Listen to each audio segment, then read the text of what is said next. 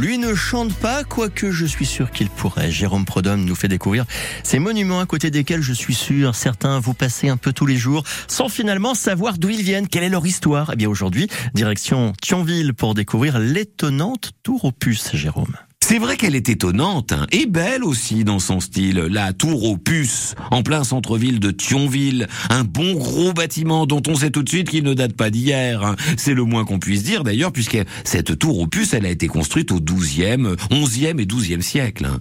Nancy Épinal, pour tout vous dire, n'existaient même pas. Elle a été construite sur un endroit plus vieux qu'elle encore, puisqu'on pense qu'il y avait à l'emplacement de la tour aux puces un palais, euh, à l'origine en tout cas. Elle affiche 14 14 côtés. Elle servait à protéger puisque c'était le donjon du château de Thionville. On s'y réfugiait en cas d'alerte. La tour puces a traversé les époques, qui lui ont d'ailleurs tout apporté quelque chose de différent. Le Moyen Âge a creusé des fenêtres. La Renaissance, les Espagnols notamment, l'ont intégrée aux défenses de Thionville, la sauvant d'ailleurs de la destruction puisque la rendant utile. La ville de Thionville ensuite en a pris soin, notamment en 1903 quand on a détruit les bâtiments et les constructions qui s'étaient accolés à elle au point qu'on la distinguait euh, plutôt mal.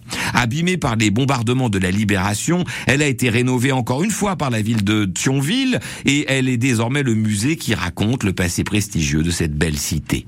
Peut-être pas entièrement rénovée d'ailleurs, parce que il y a une légende tenace qui affirme qu'il existerait dans la tour opus une pièce secrète dont la clé a disparu et on ne saurait pas où se situe cette pièce, euh, dont certains disent d'ailleurs qu'elle contiendrait un trésor. Ah ça, les légendes et la tour opus. Tenez, euh, par exemple, notez-le, hein, elle s'appelle tour opus, mais elle ne contient pas de puce. Et à propos de légendes, ben non, une princesse de 14 ans n'a pas été enfermée là et n'a pas été dévorée par les puces, et tant mieux pour elle.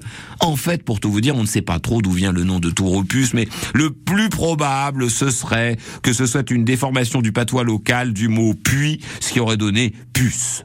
Bon, vous le saviez tout ça Bah tant mieux. Pensez à aller visiter le chouette musée de la Tour aux Puces. Hein.